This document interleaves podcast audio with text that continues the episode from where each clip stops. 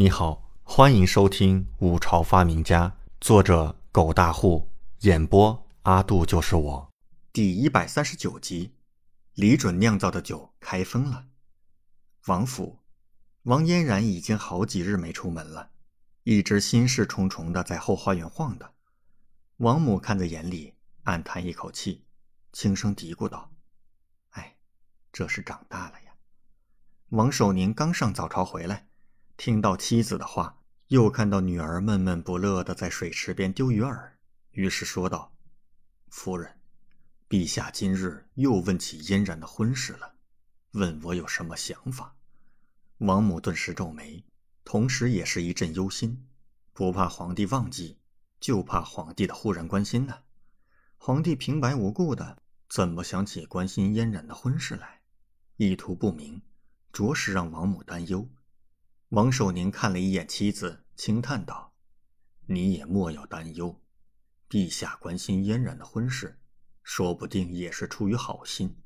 毕竟嫣然确实到了出嫁的年纪了。”王母看了一眼自己丈夫，问道：“老爷，那日晚上你不是问过女儿吗？她可有心仪之人？”王守宁摇头苦笑道：“那丫头哪会说？”自然是守口如瓶，有没有，只有她自己知道。王母白了一眼自己丈夫，望着池边的女儿，说：“你们男人不懂女儿家心思，我看呐，一点没说错。嫣然这几日心事重重，闷闷不乐的，一看就是和心仪的人闹矛盾了。你看，平日一大早就往外跑，这几日……”可没见他挪过窝呀！王守宁立刻怒道：“是哪家的混小子？老夫要手撕了他！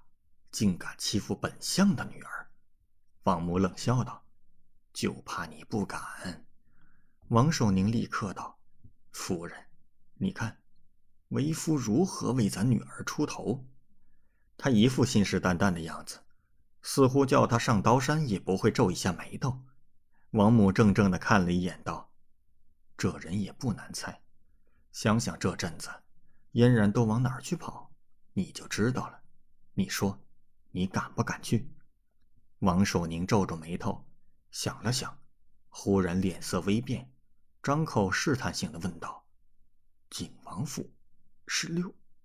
他戛然止住，不再往下说下去。夫人呐，为夫还未用早膳。你给为夫做个粥吧，夫人做的粥，为夫最喜欢吃了。王母顿时看着自己的丈夫背影，冷笑一声，也不再多说，转身向着膳房走去。唉，王守宁这才暗暗叹了一口气，转头望向自己的女儿，嫣然呐，爹也不知道该如何了。你呀，喜欢着不该喜欢的人。早知如此，爹便早些禁止你与他来往了。现在说什么都晚了。堂堂当朝左相，能够在朝堂运筹帷幄，随时操控诡谲多变的大局。可是此刻，坐在长椅上，看着自己的掌上明珠，是久久的愁眉不展，似是遇到了平生最大的难题。赵菲儿心心念念的第一批特酿。终于可以开封了。李准老早便带着杨忠去了酒厂，从中拉了几坛回府。这批酒其实只是个实验，因此李准并未做多少，总共也就一百多坛。这是哪儿来的酒？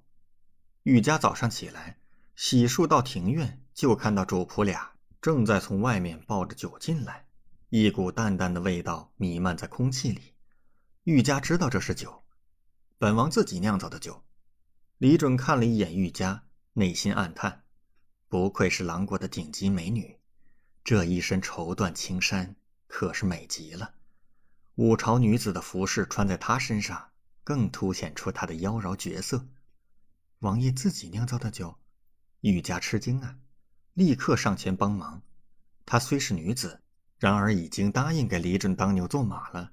即便李准不要她服侍，可是她执拗的很，硬是要做。现在便是再次证明自己，片刻后，足足六坛酒齐齐摆放在石桌上。李准三人站在一旁。王爷，这酒好喝吗？玉家打破平静，转头看向李准，问道：“将信将疑。”虽然李准很厉害，可是酿酒这种事也懂吗？